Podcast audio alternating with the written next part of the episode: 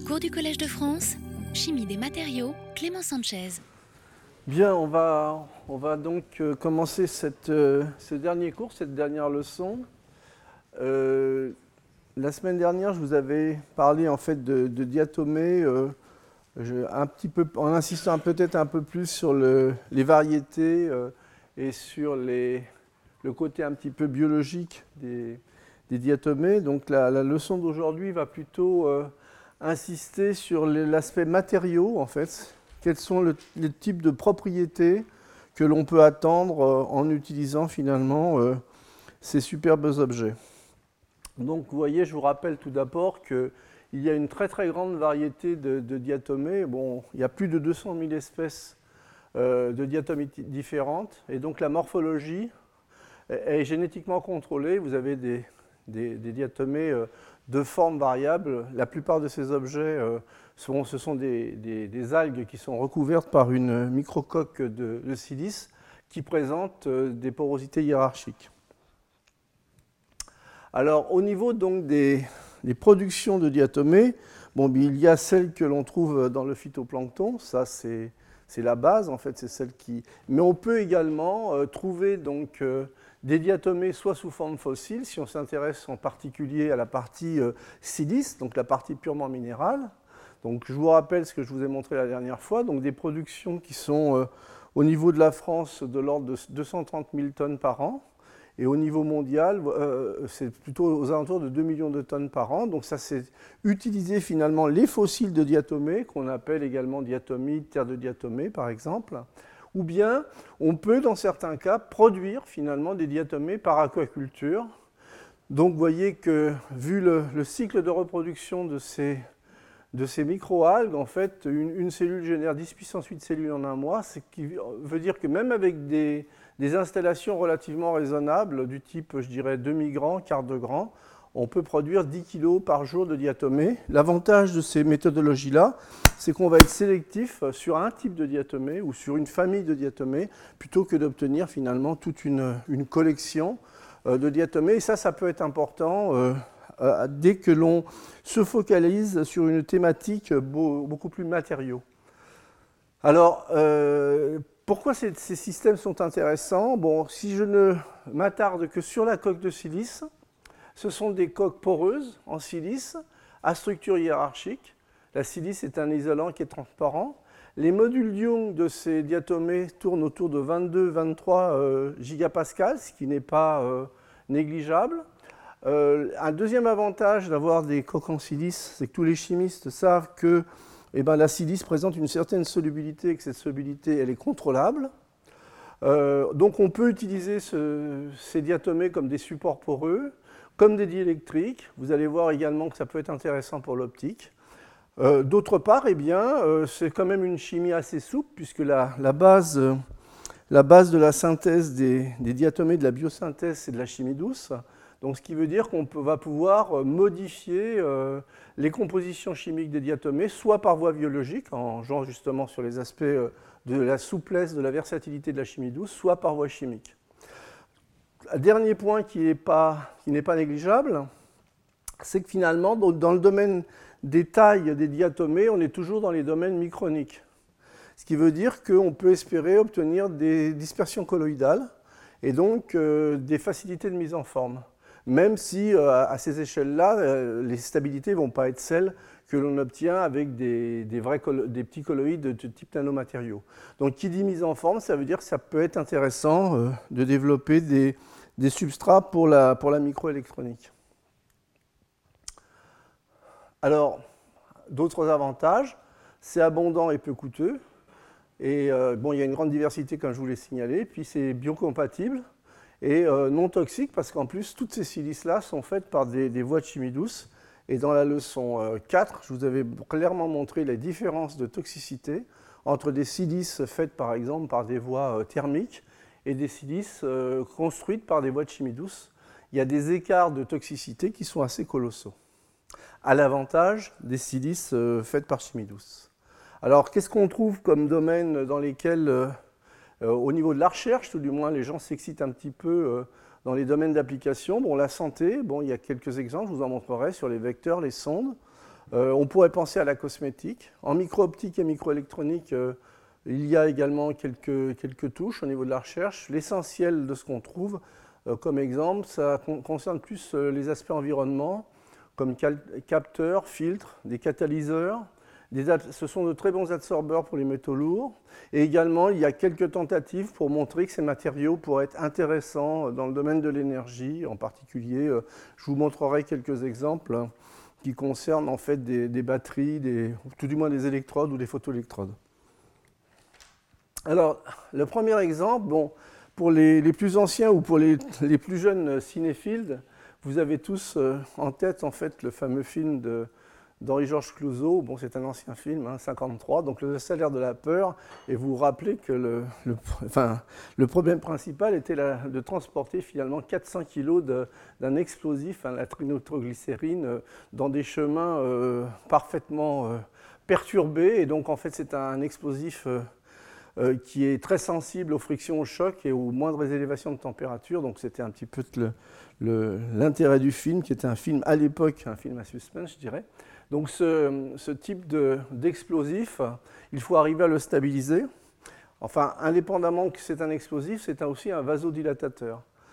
Et donc la personne qui, a trouvé une, qui avait trouvé une bonne idée pour stabiliser finalement cette nitroglycérine, c'est euh, Alfred Nobel. Donc c'est avec ça d'ailleurs qu'il a fait sa fortune puisque en fait, en l'imprégnant finalement sur des diatomites, sur la terre de diatomée, ça permet finalement de stabiliser, de compacter le système, de pouvoir transporter finalement cet explosif que vous connaissez sous le nom de, dynamite.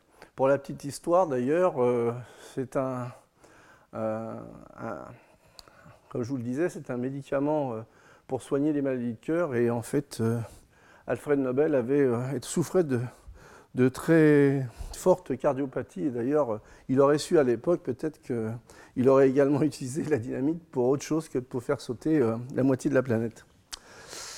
Donc euh, ça, c'est un premier exemple. Alors la richesse des, formes de diatomées, hein, c'est ce que je vous ai raconté la dernière fois, mais je vous résume, vous voyez, vous avez des formes très très variées, bon, avec, j'irais, deux grandes familles, ce qu'on appelle les pénales et les centriques, avec des symétries bilatérales ou radiales. Et donc des formes très très variées, sous forme de tubes, des formes aplaties, des formes en trois dimensions. Et toutes ces formes euh, présentent finalement bon, des tailles, euh, à nouveau, de, du micron à 500 microns, en, regardant ça de façon large, mais beaucoup se trouvent vers la dizaine de microns, ce qui est une taille assez intéressante, avec des porosités, euh, des porosités hiérarchiques. Hein. Ça, c'est un premier point. Alors les chimistes savent très bien qu'à partir du moment où on travaille sur de la silice, eh bien, on va être capable de euh, faire de la dissolution contrôlée. Alors, vous trouvez dans la littérature aujourd'hui un certain nombre d'études euh, euh, où les gens essayent justement de réutiliser les diatomées pour en faire des matériaux. Alors, il y a déjà un, problème qui peut se poser quand on utilise par exemple de, de la diatomite, c'est la séparation des diatomées parce que vous avez un mélange multi-espèces et surtout multiforme. Et donc, en fait, la plupart des études euh, arrivent finalement par des processus de lavage et de successifs à être sélectifs finalement sur les formes des diatomées obtenues. Ça, c'est un premier point. Et également, ce sont essentiellement des équipes chinoises qui travaillent la dissolution contrôlée par euh, essentiellement de l'acide fluorhydrique ou de la base, mais c'est plutôt de la chef diluée, de telle façon, vous voyez, si vous partez d'une diatomée avec euh, un certain nombre de caractéristiques euh, structurales au niveau de la taille, de, la perforation maximum, et puis également de, des différentes hiérarchies dans le port, eh bien vous arrivez très bien à ajuster, à ajuster les porosités finales de l'objet que vous voulez utiliser en tant que matériau. Qui veut dire que vous pouvez avoir ce, degré d'ajustement et lorsqu'on ajuste justement la porosité, euh, ça veut dire qu'également ben, on va tout simplement ajuster euh, le rapport en fait, euh, le rapport structural entre un espace où il y a l'indice de réfraction qui est élevé et un espace où il y a du vide. Donc vous allez voir, ça peut avoir un certain intérêt lorsque l'on va parler vers la fin de l'exposé de, de photonique. Donc ça, ça peut se faire. Alors voyez, j'ai juste un exemple à vous montrer. Ça, ce sont des diatomées qui ont été simplement lavées soigneusement. Donc en fait, il y a une conservation de la morphologie et très facilement, eh bien, on peut s'amuser à agrandir les perforations. Voilà. Donc euh, il y a un grand nombre d'exemples dans la littérature où les gens arrivent très bien à contrôler. C'est un protocole finalement, une recette, mais ça ce sont des choses qui peuvent être très très bien faites. Alors ce que l'on peut tout de suite avoir en tête, c'est que finalement, si on regarde du côté des nanotechnologies, en particulier si on regarde tout ce qui se fait en, électronique, euh, euh, les circuits 3D sont généralement élaborés par couches. Donc on peut avoir en, tête de dire, bon, bah, on va essayer de réaliser des systèmes euh, bidimensionnels par couche à base de diatomées. Alors pour ça, pour cela, évidemment, on, a tout de suite en tête de se dire, oui, on va en plus en plus du fait qu'on va pouvoir faire des couches de diatomées, on va pouvoir utiliser finalement euh, ces porosités hiérarchiques avec une fonctionnalisation de surface qui va être simple à faire puisque en fait la, surface est de la silice et que la chimie de fonctionnalisation de la silice est quelque chose qui est connu depuis de nombreuses années.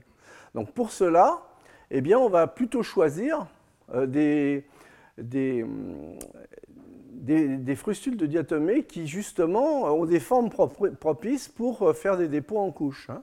Donc, typiquement, euh, de nombreuses études qui ont été faites sur le développement euh, en fait, des diatomées en nanosciences et nanotechnologies se restreignent à un certain nombre de familles de diatomées. Et pour la plupart de celles qui ont été déposées sous forme, je dirais, de, de films ou de couches, ce sont des systèmes fortement anisotropes de type plaquette, et ça vous comprenez très bien. Pourquoi Parce que finalement, des assiettes, c'est beaucoup plus facile à déposer sous forme d'un dépôt bidimensionnel. Alors il y a énormément de travaux euh, qui ont démarré aux alentours des années 2005, et on en compte, je dirais, euh, de plus en plus. Hein.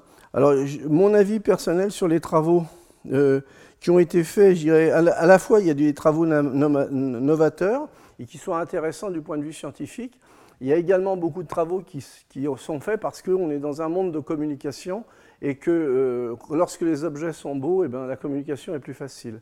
Mais ce n'est pas forcément toujours euh, euh, des, travaux, je dirais, qui, scientifiquement, qui sont tous pertinents et intéressants. Alors si je regarde un petit peu les, diatomées qui sont les plus faciles à mettre en forme, vous voyez, je vais trouver plutôt des, diatomées de type centrique. Hein.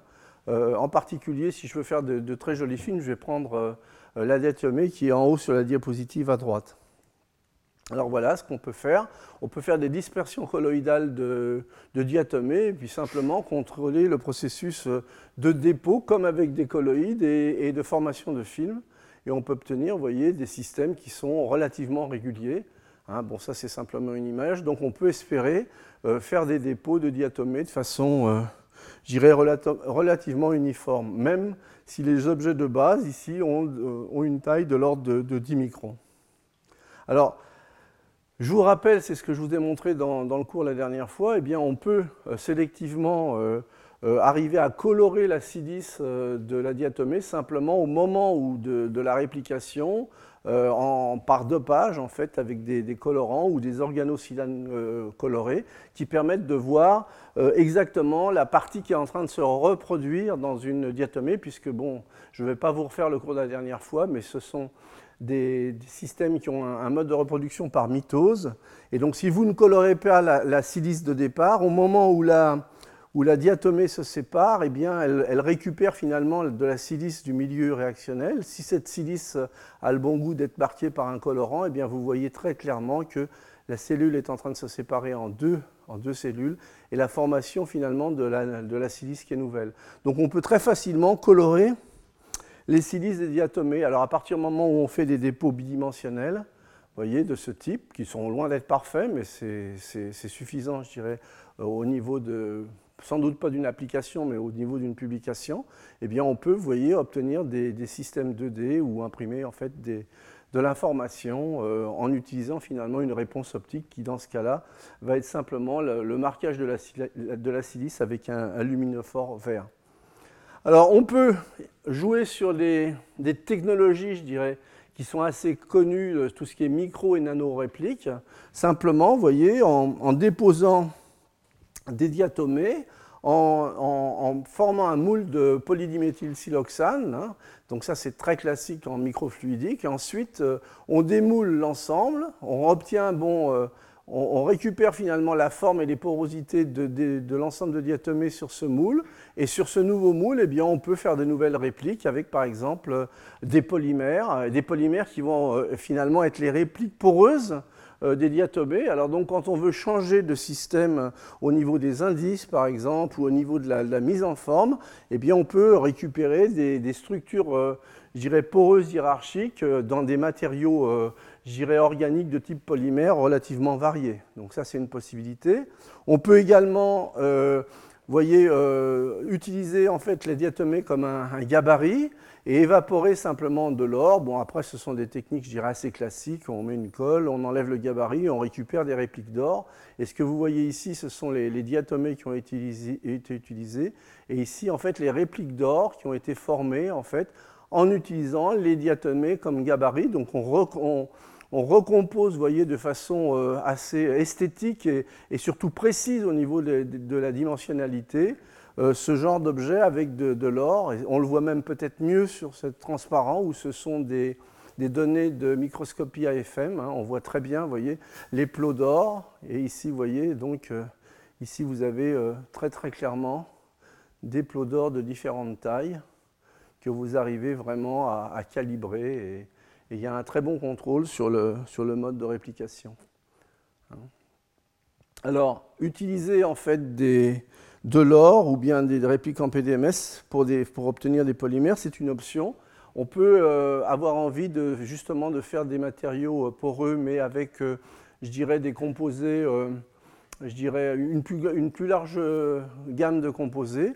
Alors, ce qui peut être fait, c'est d'utiliser finalement à nouveau, vous voyez, la diatomée comme un gabarit, et puis euh, utiliser des techniques du type ALD, Atomic Layer Deposition, c'est simplement l'évaporation de précurseurs qu'on fait réagir l'un à à sur les surfaces pour faire pratiquement des monocouches. Et bon, donc c'est une technique qui est, qui est longue en fait, si on veut faire des films épais, mais si on veut modifier en fait sur quelques, sur quelques, sur un ensemble de quelques molécules des surfaces, c'est une technique qui peut être intéressante. L'avantage de l'ALD, c'est que globalement, euh, on pénètre partout, donc on a une couverture de surface euh, qui, est, euh, qui, est, très homogène, avec une variété de précurseurs, je dirais, relativement large au niveau de, des possibilités offertes par la chimie. Alors, dernier exemple qui concerne plus les aspects procédés. Euh, eh bien, on peut faire de l'impression 3D. Ça, c'est un exemple que j'ai trouvé. Euh, c'est en fait un travail qui est, euh, mixte entre un, procédé qui a été publié dans Nature il y a quelques années et puis en fait des, chercheurs qui s'intéressaient plus à utiliser les gabarits, les, les, diatomées comme gabarits. Alors, l'idée, c'est de faire de l'impression 3D avec au départ, vous voyez, l'encre est un polyélectrolyte euh, concentré. Et donc on gère finalement la viscosité de l'encre euh, en gérant la stoichiométrie, hein, je ne rentre pas dans les détails. et en fait, l'encre, elle est précipitée dans cette cloche. Hein. et donc c'est dans un réservoir eau alcool, et en fonction, je dirais, du rapport au alcool, et eh ben, on a des précipitations plus ou moins marquées, mais ça reste de l'impression 3D, c'est-à-dire que l'image que l'on forme est asservie finalement à un ordinateur. Donc on obtient ce genre de, système, voyez, en prenant par exemple comme modèle euh, une structure de diatomée, on arrive à reproduire la structure de diatomée par impression 3D. Et ensuite, eh bien, on, recouvre simplement le système de silice, hein, de silice par, euh, puisque ce sont des polymères ioniques, je dirais au niveau de l'adhésion, ça pose pas trop de problèmes. Et ensuite, une fois qu'on a recouvert de silice, eh bien, on brûle par traitement thermique les parties organiques et on récupère finalement une, forme et une porosité qui ressemble à une diatomée de, par synthèse synthétique. Donc ça, ce sont les, exemples que j'ai trouvés, je dirais, les, plus pertinents dans la littérature. Alors bien entendu, un petit réservoir micronique en silice chimie douce, fait par chimie douce, naturellement, euh, je vous ai suffisamment montré d'exemples dans les cours précédents, euh, qui en fait euh, vantait les, intérêts de ces matériaux pour faire des vecteurs thérapeutiques. Et donc de la même façon, eh bien, on a des systèmes à faible coût qui sont biocompatibles, qui sont même des matériaux naturels, et a priori, on peut faire de la vectorisation avec ces systèmes. Bon, la seule prudence qu'il faut avoir, c'est que la taille de ces objets, ce sont des objets qui tournent autour du micron, et donc, en fait, il faudra plutôt viser, en fait, euh, soit de l'implantation, soit des, voies orales, soit des traitements cutanés.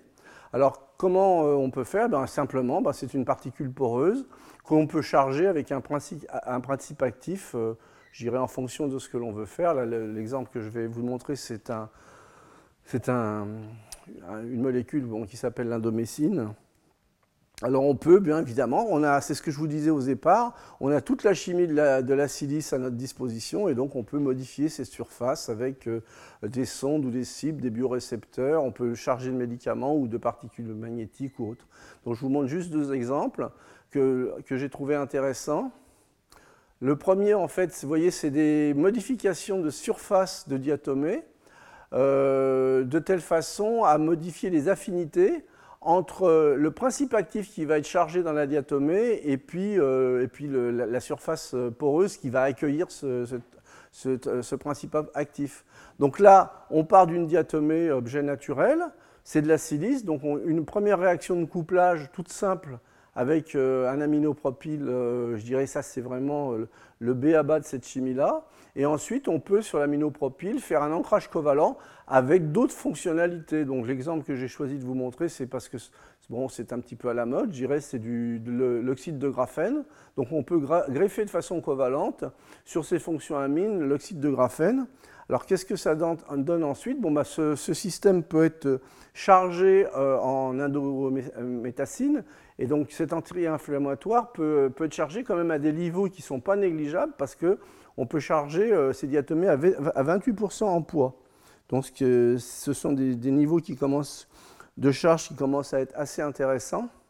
Et les études globales, donc, je ne vous détaillerai pas aujourd'hui parce que ça ne prendrait trop de temps, montrent clairement que sur ces diatomées, si on ajuste la fonctionnalité de surface, en gérant très bien la balance hydrophile euh, et entre la surface et le principe actif, on contrôle non seulement le taux de charge qui peut être optimisé dans le cas présent à 28%, mais également, plus, intéressant, eh bien, ça va moduler la vitesse du relargage du principe actif. Donc, bon, là, je vous passe sur les caractérisations. Euh, voilà ce que ça donne. Vous voyez, ça, c'est les vitesses de relargage du principe actif dans ce type de diatomée. Hein. Donc, ça, c'est le relargage cumulé à temps court. En fait, ce que vous observez, c'est deux types de relargage un relargage à temps court et un relargage à temps long. Et en particulier, le relargage à temps long va être dépendant du pH. Donc, déjà, vous voyez que le, système euh, chargé en diatomée euh, qui ne porte pas, enfin, dans, lequel la balance hydrophile-hydrophobe n'a pas été bien gérée, eh bien, euh, est relargué assez rapidement. Si on rajoute en fait justement une fonctionnalisation de surface, dans le cas présent c'est de, l'oxyde de graphène, eh bien on commence à avoir des temps de relargage à temps court, c'est de l'ordre de deux heures, voyez, mais qui sont quand même assez différents. Par contre, la grosse différence, ça va être sur les temps longs euh, vous voyez, si je prends l'exemple du relargage du, matériau optimisé euh, à pH 3,5, un pH 3,5 ce sont des pH qui peuvent être, euh, qui peuvent être largement obtenus au niveau de l'estomac, hein, je dirais. Et donc vous avez en fait un, relargage à temps court de l'ordre de 30% du potentiel actif, et vous obtenez 90% de, relargage, mais vous voyez, pratiquement à 40 jours. Donc ça devient finalement un système euh, intéressant pour la, délivrance euh, contrôlée, justement avec ces deux temps, un, traitement à temps court et un traitement euh, à, long terme, en fait avec le même, avec le même type de vecteur. Alors on peut compliquer un petit peu ce genre de, vecteur en, incluant finalement des, objets magnétiques. Bon, ça c'est des choses que je vous ai déjà montrées dans le cadre des, exemples avec les, les silices mésoporeuses. Donc on va, en plus du principe actif, on va rajouter des toutes petites particules d'oxyde magnétique, d'oxyde de fer. Bon, dans le cas présent, elles, sont fonctionnalisées de façon particulière, de telle façon à faire des ancrages plus marqués de ces nanoparticules. Et on va choisir un principe actif. Bon, dans le cas de l'étude, c'est simplement de la rhodamine parce que c'est beaucoup plus facile à voir. Et donc ce que vous, le, but, c'est d'obtenir des, vecteurs qui vont pouvoir euh, être guidables par champ magnétique. Alors ce que vous voyez ici, c'est les diatomées chargées en principe actif et en nanoparticules. Et donc là, c'est simplement un aimant. Et vous voyez bien que l'essentiel de, la partie, je dirais, solide se colle à l'aimant. Alors ensuite, ce qui a été fait, ce sont des, études sur, sur, sur, souris, en fait, par injection euh, de ces systèmes colloïdaux euh, euh, dans la veine de, la queue de la souris et par guidage, vous voyez, par guidage sur euh, la tumeur à l'aide justement d'un petit aimant. Alors voilà ce que ça donne au niveau de l'imagerie. Ici, bon, vous avez une imagerie par résonance magnétique nucléaire. Je vous rappelle que lorsque l'on utilise des oxydes de fer, on a un contraste RMN, IRM en T2, et donc en fait, le contraste se fait par, en, noircissant les zones qui, sont proches des, nanoparticules. Donc ça, c'est sans aimant. Et donc la tumeur, visiblement, euh, on n'arrive pas à localiser le principe actif euh, au niveau de la tumeur. Et ça, c'est avec l'aimant, justement.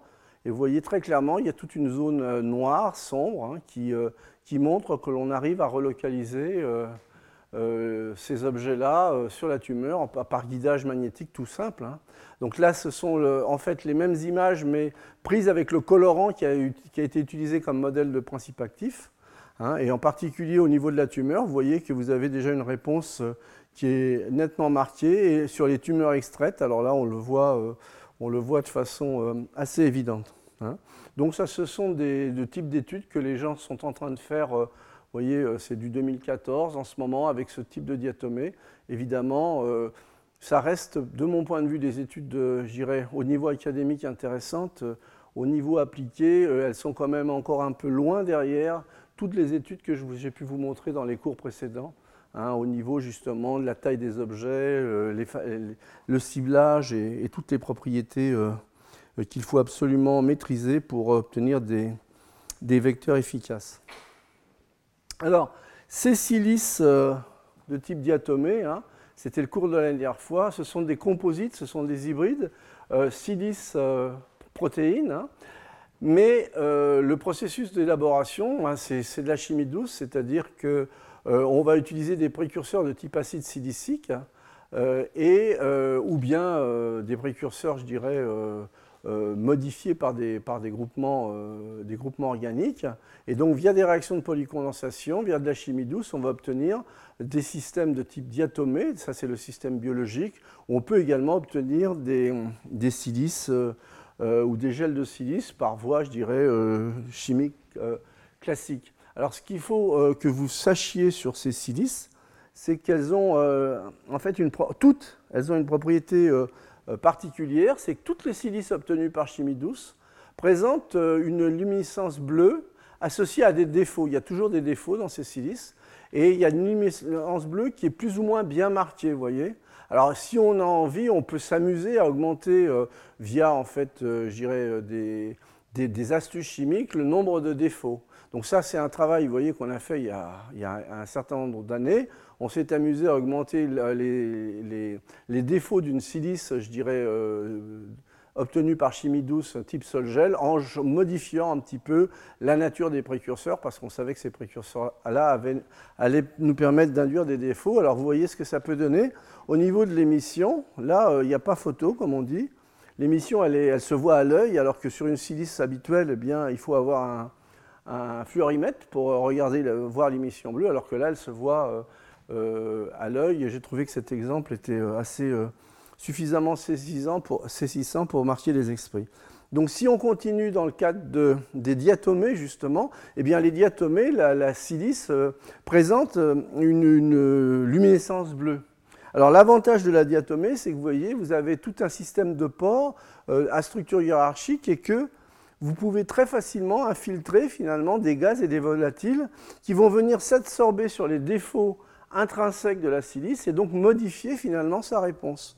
Donc de, façon assez évidente, ça va permettre de faire des, capteurs. Hein. Ça, c'est des exemples qui ont été publiés maintenant il y a quelques années. Ce sont des capteurs à NO2 où finalement, eh bien, on peut, euh, voyez, optiquement, on a une variation euh, de la photoluminescence simplement entre euh, la, diatomée native et puis la diatomée, une fois qu'elle a absorbé le, la, molécule, euh, la molécule que l'on souhaite sonder.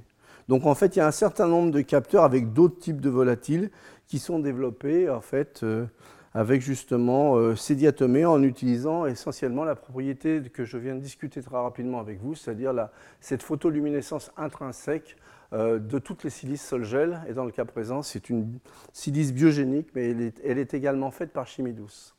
Alors on peut évidemment sortir tout l'arsenal des réactions de couplage, c'est-à-dire qu'on peut modifier la surface de la diatomée avec euh, typiquement des anticorps, dans le cas présent ce sont des anticorps de lapin, et puis eh bien, faire une, reconnaissance en fait, euh, de l'antigène en fait, par couplage, ça c'est classique, et puis ce couplage-là va, va, se traduire par des modifications voyez, de la réponse optique.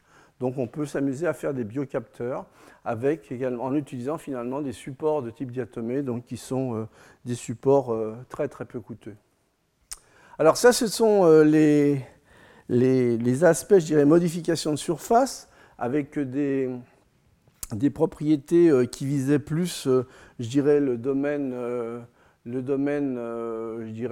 vecteur ou capteur, biocapteur.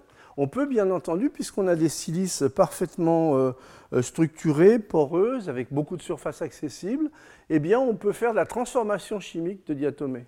C'est-à-dire qu'on va utiliser des modes d'élaboration de, type euh, synthèse hydrothermale, vous voyez, donc également on peut faire de la carbonisation, on peut faire de la conversion de gaz solide, euh, des, réactions de réduction ou de polymérisation, bon, toute une, une série, ou même du bioprocédé, je reviendrai là-dessus dans quelques instants, et pour retransformer finalement euh, une population de, diatomées que j'aurais choisi. Par exemple, là, c'est une, une population d'Olacoseira euh, qui est très, très jolie, enfin très esthétique. Elle est très souvent utilisée également dans, dans pas mal d'articles euh, de recherche. Alors, qu'est-ce qu'on peut obtenir comme type de matériau eh Bien, évidemment, ce qui dit silice, ben, on peut faire la, euh, rendre zéolitique en fait ces silices.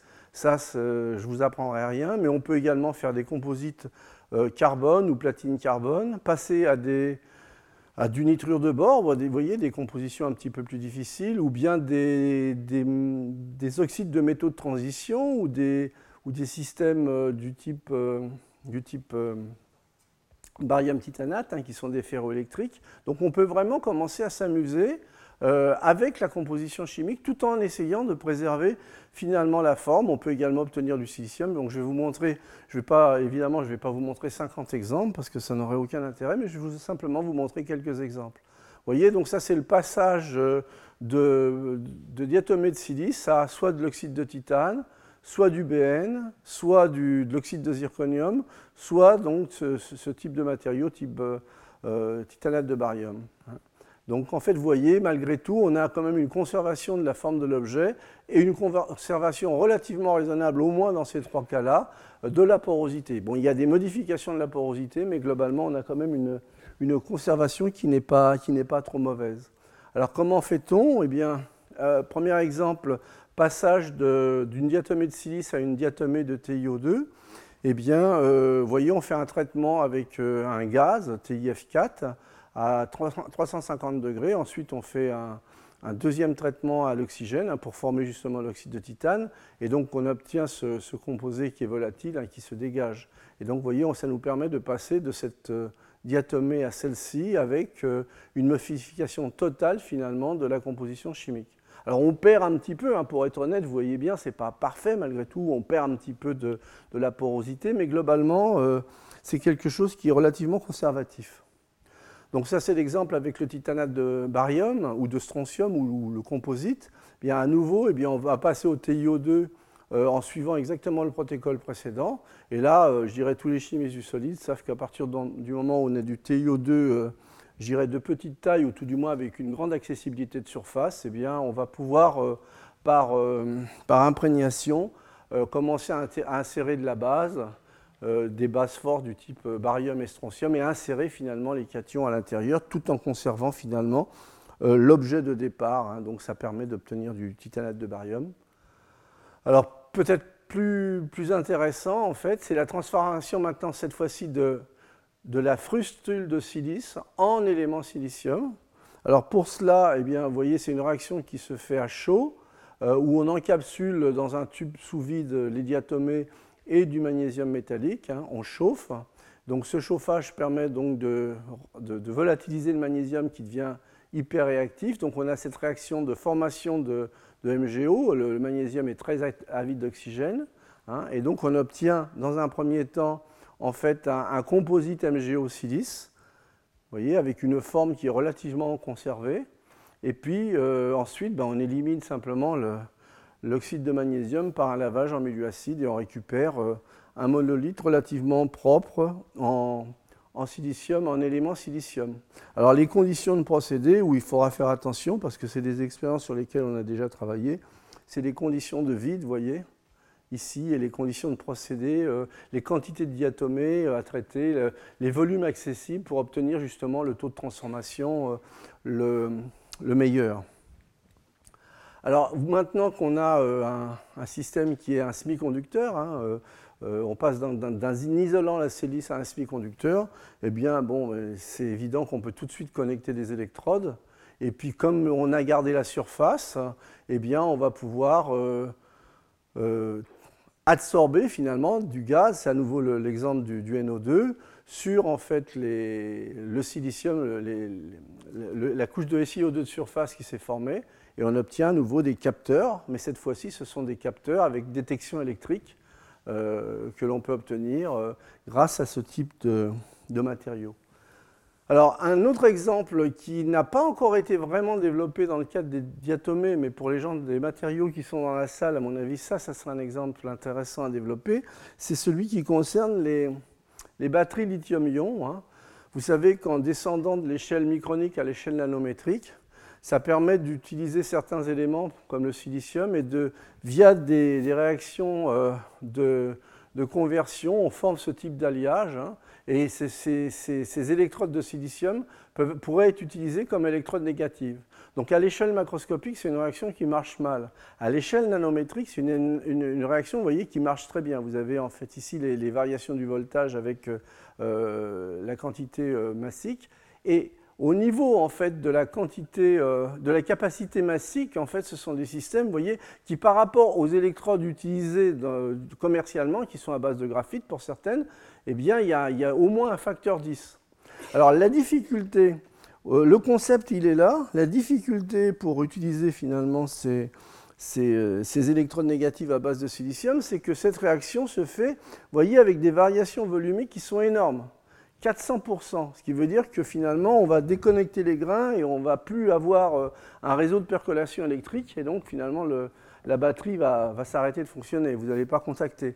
Par, contre, à partir du moment où on est capable de faire justement ces espèces d'éponges poreuses qui vont, elles, pouvoir beaucoup mieux accommoder finalement euh, les variations volumiques, il y aurait sans doute, je dirais, une ouverture.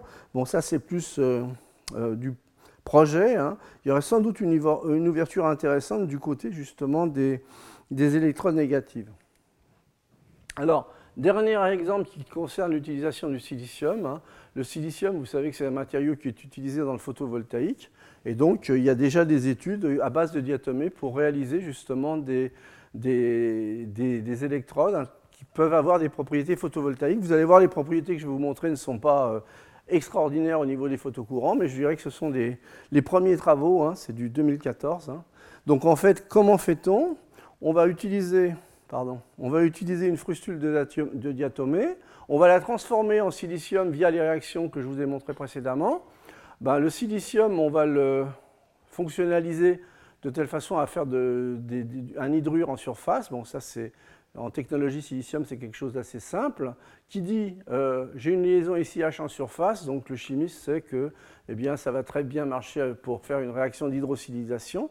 Donc je vais fonctionnaliser ce tube euh, mauve avec des fonctions thiol. Pourquoi des fonctions thiol Parce que simplement, les fonctions thiol sont connues pour avoir une bonne affinité avec l'or, et je vais pouvoir les connecter mes diatomées, vous voyez, sur une électrode d'or, et j'aurai un système sur lequel je peux faire des mesures. Ensuite, je mets l'ensemble dans une cellule électrochimique, et puis a priori, si j'éclaire, je devrais récupérer une certaine euh, réponse. En fait, c'est simplement une, une, démonstration de faisabilité, ça n'a pas plus de prétention. Alors ce que ça donne, voilà, vous voyez, donc ici vous avez les, diatomées non fonctionnalisés, donc qui sont simplement collés sur l'or. Hein. Euh, et là vous avez en fait le, système euh, collé sur or. Donc clairement vous avez un photocourant qui est tout petit, 80 hein, nanoampères par centimètre carré, mais qui sort largement du bruit de fond. Donc ça, ça, démontre la faisabilité. Si on veut améliorer un peu, eh bien on met un photocatalyseur sur la surface en plus. C'est ce qui est fait de façon courante. Et voyez, on obtient des photocourants qui peuvent être euh, déjà un petit peu plus conséquents. Ça reste dans le domaine de la dizaine de microampères par centimètre carré.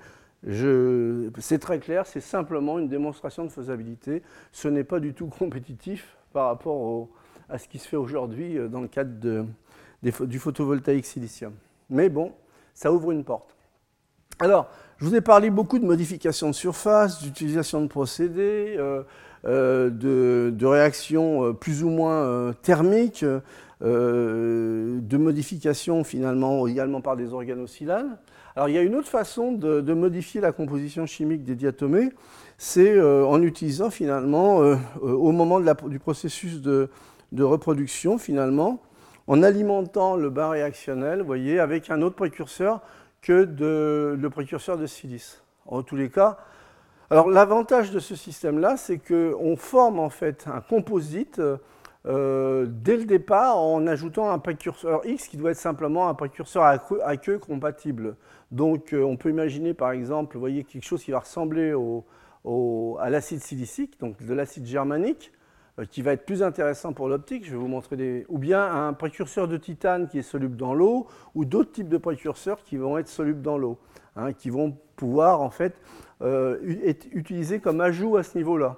Alors l'avantage également de ce genre de procédé, c'est que eh bien, vous pouvez euh, séquencer l'introduction de vos précurseurs. C'est-à-dire que vous pouvez introduire de la silice et puis très rapidement du précurseur X, ou bien vous pouvez d'abord introduire de la silice et à un moment donné euh, remettre du précurseur X. Ça veut dire que globalement, vous allez pouvoir créer euh, des gradients. Ou bien aller positionner plus sur l'extérieur euh, le précurseur qui vous intéresse. Donc ça permet de, moduler finalement les compositions via la création de, gradients.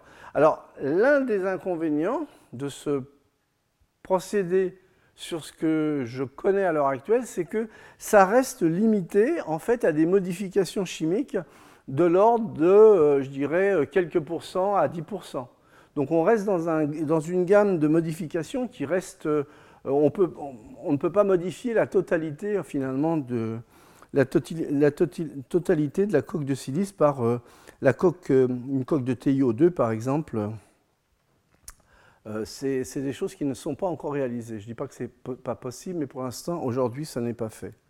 Alors, qu'est-ce qu'on peut regarder? Ben, Vous voyez, on va simplement, par, euh, synthèse euh, in vivo, incorporer du germanium pour doper finalement cette silice avec du germanium, pour augmenter le nombre de défauts et pour la rendre beaucoup plus efficace au niveau photoluminescence ou au niveau électroluminescence. Et ça, c'est un travail qui, a été fait par des collègues aux États-Unis. Et vous voyez, ici, vous avez la photoluminescence, ça c'est une unité arbitraire, de la diatomée au silicium toute seule, donc ça émet dans le bleu, et, ça, ça, s'analyse très facilement avec un spectrophotomètre, hein, ça se voit très bien. Par contre, lorsque vous dopez à de l'ordre du pourcent en germanium, 1,6%, vous avez une réponse qui est beaucoup plus marquée. Et également, vous pouvez vous servir de ce système euh, dopé au germanium euh, en en simplement en connectant des électrodes euh, pour avoir une réponse électroluminescente. Alors là, vous avez des réponses dans le vert et dans le rouge. Donc ça vous montre que en, modifiant un tout petit peu la composition par voie biologique, eh bien, vous pouvez soit optimiser certaines propriétés comme à gauche, on voit clairement euh, cette, euh, cette, photoluminescence bleue, soit en, créer une autre comme par exemple l'électroluminescence. Alors une dernière propriété associée aux modifications, euh, et aux, je dirais aux cellules solaires. Vous connaissez euh, la, cellule solaire à, colorant qui a été développée en Suisse hein, par euh, Michael Gratzel. Donc c'est une cellule dans laquelle, pour résumer ça de façon très simple, c'est une cellule, où la photoanode, c'est de l'oxyde de titane nanométrique. Vous avez un colorant qui, capte la lumière, les photons, qui injecte des électrons dans l'oxyde de titane. Et donc ensuite, via une, contre-électrode, eh vous avez la deuxième réaction d'oxyde de réduction qui peut avoir lieu à la contre-électrode. Et donc ça, ça permet donc de capter de l'énergie solaire et de produire en fait de l'électricité. Vous avez des rendements avec ces systèmes-là qui sont aux alentours de 10%. Euh, et donc, euh, on peut penser que euh, l'utilisation de systèmes à base de diatomées, c'est-à-dire de faire des, des, matériaux vous voyez, dans lesquels on va inclure finalement des nanoparticules contenant justement cet oxyde de titane, ça, va, ça devrait pouvoir permettre justement d'optimiser finalement certaines réponses optiques. Alors je, reviendrai là-dessus dans quelques instants. Pourquoi? Parce que bon, je vais vous parler de, de christophotonique. Donc ça, j'arrive dans la dernière partie de, mon exposé. Donc les cristaux photoniques, qu'est-ce que c'est? En fait, ce sont des, structures périodiques de matériaux diélectriques hein, euh, qui modifient la propagation des ondes électromagnétiques, un petit peu comme euh, en fait la périodicité euh, des atomes modifie le, champ local vu par les électrons, ce qui entraîne finalement au niveau des électrons dans un semi-conducteur, tout du moins, la formation de, de niveaux d'énergie interdits et d'autres qui sont permis, et l'ouverture de ce qu'on appelle un gap euh, électronique. Donc de la même façon, lorsque l'on a des structures périodiques, cette fois-ci euh, à base de, diélectrique, vous voyez, donc c'est ce que j'ai montré ici, c'est-à-dire ce sont des, systèmes périodiques dans lesquels vous avez des, domaines de, fort indice, puis des domaines de faible indice avec des géométries qui sont assez variables. Et eh bien de la même façon, dans ce cas-là, euh, en fait, ce qu'il faut voir, c'est que les dimensionnalités de ces objets sont euh, les périodicités sont dans, le domaine de, taille des longueurs d'onde de la lumière. Et donc, en fait, les photons, quand ils se propagent dans ces objets-là, euh, en fait, également, ils sont soumis en fait, à des règles de sélection. Hein. Ce n'est plus un gap électronique comme euh, dans le cadre des semi-conducteurs, c'est ce qu'on appelle un gap photonique. Ça veut dire qu'il va y avoir un réseau de diffraction qui va se créer, il va y avoir certaines longueurs d'onde de la lumière qui vont être acceptées et d'autres qui vont être transmises. Et donc, globalement, euh, les objets, euh, je dirais, euh, christophotoniques, si on veut observer en fait des effets sur la coloration, il va falloir travailler avec des structures périodiques. Bon, l'indice et la structure jouent, bien entendu, hein, si on veut regarder les choses dans les détails, mais avec des, périodicités, vous voyez, qui se trouvent forcément dans des tailles de type de la longueur d'onde de la lumière, entre 400 et 700 nanomètres.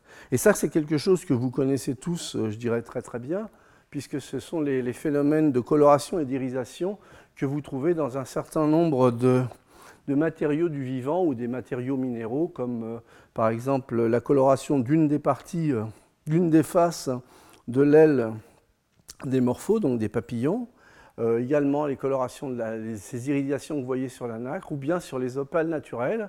Et vous voyez que vous avez des structures périodiques avec des, périodicités qui sont dans les, dans les tailles en fait, qui correspondent à la longueur d'onde de la lumière ou des, longueurs, des longueurs d'onde dans le spectre de longueur d'onde de la lumière, avec des parties, je dirais, qui sont euh, avec des indices optiques plus élevés et puis des vides qui en fait ont forcément des indices optiques beaucoup plus bas puisque vous n'avez pas de matière. Mais vous n'avez pas l'obligation, je dirais, dans un cristal photonique, d'avoir du plein partout. Vous pouvez avoir euh, deux matériaux avec des indices différents. Si l'indice et euh, si l'écart d'indice et la géométrie le permettent, eh bien vous pouvez également observer ce genre de phénomène d'irisation. Alors d'autres exemples hein, qui sont assez jolis. Hein, donc certains certains scarabées, hein, clairement, les, couleurs à nouveau sont liées euh, justement à ces effets de euh, cristal photonique. Donc ce sont des, c'est de la couleur structurale, hein. c'est de la couleur qui est associée à, ces réseaux de diffraction. Hein. Euh, vous avez une autre origine de la couleur, par exemple si vous regardez dans les, la couleur verte des feuilles, en fait là c'est la chlorophylle qui donne la coloration. Là c'est pas du tout le même phénomène, c'est un processus d'absorption, une transition électronique entre des états électroniques qui absorbent, je dirais, la lumière à une certaine longueur d'onde qui se trouve dans la gamme du visible et votre œil finalement voit la couleur non absorbée, c'est-à-dire la couleur complémentaire. Dans le cas présent, ce sont des couleurs de structure. Hein. C'est un réseau de diffraction avec des, périodicités qui se trouvent dans le domaine euh, de, des longueurs d'onde de la lumière. Alors bon, vous voyez, ça c'est typiquement les opales, donc qui sont basés sur des, empilements de petites billes de silice. Donc ça peut euh, fortement être rapproché, je dirais, de, des structures de type diatomée. Et puis, bon, ce genre de, coloration également, vous voyez, là c'est de l'organique, mais globalement, il y a des contrastes d'indices et des périodicités qui sont en, bonne adéquation justement avec la formation de ces réseaux de diffraction et vous pouvez obtenir, voyez, des couleurs qui sont somptueuses et qui sont très variées. Alors, les opales, euh, les, diatomées sont appelées, bon, vous voyez justement opales des mers. Pourquoi? Parce que lorsque l'on les observe, eh bien, en fonction de leur orientation, bien, elles présentent également des, couleurs, euh, des iridescences, euh, des très très variées. Hein. Alors donc, c'est vraiment un cristal photonique vivant en fait la diatomée. Pourquoi? Parce que vous avez en fait cette coque de silice avec ces structures poreuses hiérarchiques qui sont finalement dans les domaines, euh, euh, pour une partie, dans un domaine submicronique. Donc vous êtes à nouveau dans les bonnes longueurs d'onde. Et puis comme vous avez des, réseaux périodiques, même s'il y a un petit peu de désordre, mais il y a quand même une périodicité qui n'est pas trop mauvaise, eh bien vous observez finalement ces effets d'iridescence. Alors les diatomées utilisent en fait cette propriété physique cristal photonique pour pour une, raison principale, c'est que ce sont des microalgues unicellulaires photosynthétiques, donc qui utilisent la photosynthèse, euh, je dirais, pour, pour vivre. Hein. Et donc, euh, une façon donc de, de, Il faut être sélectif, en fait, euh, en longueur d'onde. Hein. En particulier, bon, je ne reviens pas sur ce qu'est la photosynthèse, hein. ça je l'ai discuté plusieurs fois. En fait, donc, ce qui se passe, c'est que la diatomée en, fait, doit récupérer en fait, les, meilleurs photons, les photons les plus intéressants. Et en général, euh, elle ne doit pas être brûlée par, les, par, les, hum, par le rayonnement UV. Et donc, il faut qu'elle mette en œuvre un moyen, et c'est un moyen physique dans le cas présent. Alors, il y a deux moyens. Il y a la structure, hein, c'est typiquement la structure euh, dirais, de cristal photonique qui aide, vous allez voir pourquoi, et, également il y a l'eau, c'est-à-dire qu'il y a le positionnement de la diatomée euh, par rapport à la surface, qui lui permet également de, contrôler finalement la densité de rayonnement, etc. Donc c'est un deuxième filtre, il n'y a pas que le, que le cristal photonique euh, comme le disent certains. Et donc ça c'est un moyen pour la diatomée de survivre et c'est des choses qu'elle a optimisées. Et donc c'est pour ça qu'elle a en plus en fait ces structures euh, poreuses, hiérarchiques, tout à fait particulières. Alors, euh, en général, bon, ces structures, ce qu'elles peuvent permettre de faire, c'est qu'elles vont arrêter euh, les, couleurs, je dirais, euh, dures, en fait, les couleurs type UV ou bleu, et puis laisser passer les couleurs chaudes, dont le rouge, par exemple, en fonction, finalement, de la, de la structure et, des, variations d'indices dans le matériau. Hein. donc ça, c'est typiquement l'exemple. Alors, voyez ce qu'on peut faire avec des diatomées, justement? Je reviens sur les exemples que je vous ai donnés au début. On peut faire, voyez, simplement des, répliques en polymère. Et euh, ce on peut étudier finalement euh, le réseau de diffraction obtenu à partir d'une simple réplique. Hein. Donc là, on a un, écart d'indice qui peut être modulable en fonction de la, de la composition du polymère. Mais ce qui était très intéressant, c'est qu'on voit très très bien alors là, en image en champ lointain, la figure de diffraction, vous voyez même les, différentes euh, diffractions à différents ordres, en bas, les structures hexagonales. Donc c'est vraiment un, cristal photonique euh, de très grande qualité, une diatomée. Hein. Alors on peut s'en servir euh, pour justement faire des dispositifs. Bon, qui dit cristal photonique dit on peut s'en servir pour faire des lentilles, en particulier des, des micro-lentilles. Alors ce que vous voyez sur cet exemple, c'est des diatomées qui ont été utilisées pour euh, focaliser un faisceau laser. Donc là, vous avez la réponse du faisceau laser qui est assez large, vous voyez une centaine de microns, vous voyez, le spot. Et une fois que le faisceau laser, après transmission et passage au niveau de la diatomée, vous récupérez, vous voyez, un faisceau qui est euh, au moins dix fois plus petit et qui est très très bien centré. Hein. Donc ça, c'est typiquement à nouveau les propriétés, euh, je dirais, de micro-lentilles que l'on peut espérer de ce genre d'objet, et ça, ça a été fait également sur des, sur des diatomées. Alors le dernier exemple qui concerne, je reviens un petit peu sur ce que je vous ai dit sur les cellules solaires.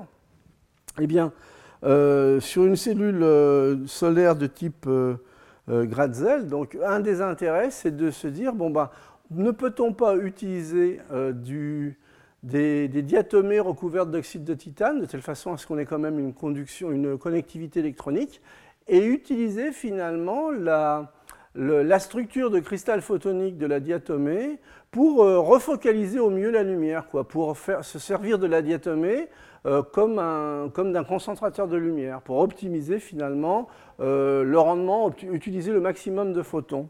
Alors il y a déjà des expériences, vous voyez, c'est assez récent, hein, euh, qui ont été faites dans ce cadre-là où on peut obtenir des systèmes, je dirais, de cellules solaires exactement basés sur ce concept, dans lesquels les rendements, vous voyez, tournent autour de 5%, ce qui, est pas, ce qui commence à être tout à fait acceptable avec donc des facteurs de, des, facteurs de remplissage de forme de 75% et des, potentiels de l'ordre de 800 millivolts. Donc ce sont des données euh, qui ne sont pas au niveau des meilleures données, hein, mais qui sont tout à fait montrables, je dirais, au niveau des, pour ce type de dispositif. Donc euh, ces diatomées avec euh, de l'oxyde de silicium comme, je dirais, coque protectrice sont des matériaux très très intéressants euh, mais vous voyez, le CO2, c'est ce que je vous ai dit dans, les cours précédents, c'est quand même un, composé, euh, je dirais, très, très abondant sur Terre. Hein. très typiquement, euh, le silicium, c'est 25% en masse, donc combiné à l'oxygène, vous voyez ce que ça peut donner. Et c'est un biomatériau, là je vous ai fait deux cours sur les diatomées, mais c'est un biomatériau qui est très, très, très utilisé par de nombreux organismes. Alors simplement, vous voyez, ça, ce sont des, des éponges, bon, toutes les éponges non, mais il y a un certain nombre d'éponges, leurs spicules sont en fait des composites organominéraux qui sont performants, vous allez voir la qualité au niveau optique et au niveau mécanique, et, qui, et dont l'une des composantes est à nouveau justement l'oxyde de silicium, la silice. Alors, ce sont des, systèmes qui permettent, vous voyez, ces, spicules, ça permet donc de fixer en fait l'éponge au sol. Alors, ce qu'il faut voir, c'est que la longueur de ces spicules peut atteindre euh, facilement un mètre. Et il, faut que ces systèmes aient quand même des tenues mécaniques assez importantes parce qu'elles sont soumises à des variations et à des courants qui sont assez conséquents. Donc il faut que le système ait une tenue mécanique qui soit très bonne. Alors il y a différentes formes d'éponges à spicules de silice. En voilà une qui est assez, euh, assez belle, vous voyez. Euh, c'est une éponge que l'on appelle Euplectella, et donc qui, se trouve en fait à, des profondeurs très variables, hein, essentiellement euh, dans l'océan Pacifique. Donc on la trouve à des profondeurs de l'ordre de 40 mètres, jusqu'à vraiment des profondeurs euh, beaucoup plus importantes. Euh, et donc à nouveau, ce, type d'éponge en silice, c'est un composite, est soumise à des contraintes mécaniques assez conséquentes et il faut qu'elle arrive, euh, je dirais, à survivre. Bon, ça c'est simplement des photos qui vous montrent à nouveau la complexité de ces objets-là, euh, la, beauté également de ces objets-là. Donc c'est à nouveau des structures en, silice, des structures hiérarchiques. Alors ce sont ces éponges, on les appelle éponges à crevettes ou corbeilles de Venise, et d'après ce que j'ai lu, ce sont des éponges qui servent de cadeaux en fait de noces, en particulier au Japon. Et ça, je pense que vous savez pourquoi, c'est que en fait, ce qui se passe, c'est que généralement, les crevettes aiment bien l'environnement protecteur de l'éponge, donc euh, s'insèrent dans le filet, où elles trouvent euh, en fait une protection vis-à-vis des prédateurs, la nourriture suffisante, sauf que euh, les, les crevettes grossissent et qu'elles restent piégées toute la vie, donc elles sont inséparables jusqu'à la mort. C'est un point de vue sur la fidélité conjugale, bon, et, et, donc, mais c'est un petit peu, c'est un petit peu forcé, je dirais, dans le cas présent. Hein. mais en fait, c'est un, un, cadeau de, que l'on fait pour les noces euh, au Japon. Alors, pour être un petit peu plus sérieux, je reviens en fait sur la structure fait, de ces éponges. Vous voyez, c'est une structure composite. Les spicules sont des matériaux hybrides qui sont composés de silice et de peptides. Et donc, vous avez des structures en, cylindre de silice, des, structures en cylindre de silice qui sont coaxiaux et non adhérents puisque vous avez ces couches euh, peptidiques. Donc ça, c'est une des premières, euh, première condition qui est intéressante pour la mécanique. Et d'autre part, quand vous regardez la structure intégrale de ce type d'éponge, eh vous avez un, renforcement de ces tiges par des systèmes de micro-poutrelles à la fois horizontales et transversales. Et cet ensemble, vous voyez, c'est vraiment de l'ingénierie quelque part, eh bien, cet ensemble permet d'obtenir de rendre compatible un certain nombre de propriétés mécaniques qui ne sont pas du tout évidentes à rendre compatibles. Par exemple, euh, on cumule dans le même matériau de la dureté, de la raideur en flexion, une grande résistance mécanique et surtout une grande énergie de fracture, grâce justement à l'aspect à la fois composite, à cette structure le long de la spécule, et à ce renforcement euh, par, euh, par micro-poutrelle. Alors maintenant, si on regarde un peu la, la, la physico-chimie à l'intérieur en fait de ces, de spicules, eh bien, on s'aperçoit que ça ressemble finalement à, une fibre optique. vous avez en fait des systèmes euh, dans un canal central qui euh, a un indice relativement élevé par rapport aux canaux, périphériques. Hein. Et donc, euh, a priori, vous êtes dans les conditions qui ressemble à celle d'une fibre optique. L'avantage de ce type de fibre optique, c'est que finalement, comme vous avez un composite organominéral, eh bien, c'est beaucoup moins fragile que les fibres optiques euh, qui sont actuellement sur le marché. Alors, est-ce que ça donne vraiment des propriétés de fibre optique? Eh bien, oui. En fait, elles sont assez performantes. Hein. Vous voyez ici, vous avez un interphogramme qui est fait sur une seule spicule.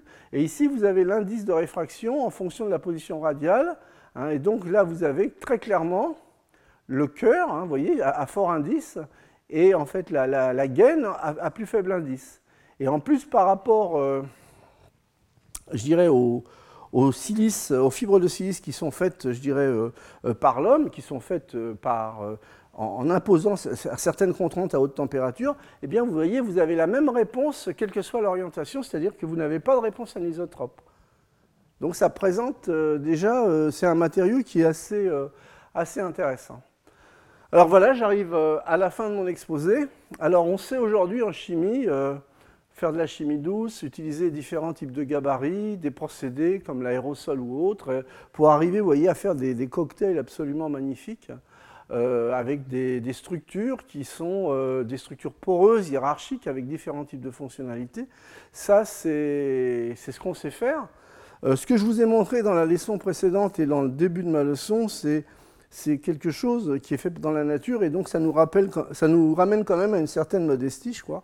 On fait des choses qui sont intéressantes, mais on est quand même loin de, réaliser des, structures aussi belles, aussi complexes euh, au niveau de la hiérarchie et de la porosité que celles qui, euh, qui sont euh, développées par exemple dans le cadre des, des diatomées. Et il n'y a pas que les diatomées ni les spicules d'éponge. Voilà, ceci, ce sont des images de glyphites, donc ce sont des amides dont la, la, tech en fait est, composée d'écailles de silice. C'est ce que la nature arrive à faire assez facilement. Ça, ce sont des, des chrysophycées, donc des, algues unicellulaires. À nouveau, vous voyez la complexité et la, beauté finalement des, protections qui sont faites en silice. Donc je reviens simplement pour finir, pour en vous montrant euh, euh, quelques diatomées en noir et blanc. Quelques, je dis bien, pensez qu'il y en a 200 000 connus aujourd'hui. Euh, avec la variété de structure, variété de porosité, etc. Donc on, sait faire des belles choses au niveau des laboratoires, mais on est encore un petit peu loin de tout ça. Donc ça, ce sont des, vues en couleur, en fait, des diatomées. Voilà, donc de mon point de vue, ben, les diatomées, ce sont des, superbes, des superbes systèmes pour justement euh, augmenter le challenge du chimiste euh, des matériaux, mais en particulier, ça reste euh, des, inaccessibles étoiles, ça c'est assez clair. On n'arrive pas à faire au moins aussi beau et aussi performant. Voilà, donc je vous rappelle que ceci est le dernier cours de cette année, mais il va y avoir un colloque le 17 mars 2015 avec un ensemble de conférences plénières, invitées ou keynote, avec multifacette, Vous allez avoir des présentations très très différentes, euh, mais le point commun de toutes ces présentations, ça va être euh, euh, finalement de la recherche qui se fait à l'interface de la chimie des matériaux, de la biologie et de la médecine. Et également, je vous rappelle que le 19 mai 2015, Patrick Couvreur en fait, organise également un colloque ouvert à tout le monde sur les progrès qu'il a fait dans le cadre de son ERC à la recherche de nouveaux nanomédicaments. Voilà. Je vous remercie pour votre attention. Retrouvez tous les enseignements du Collège de France sur www.colège-2-france.fr.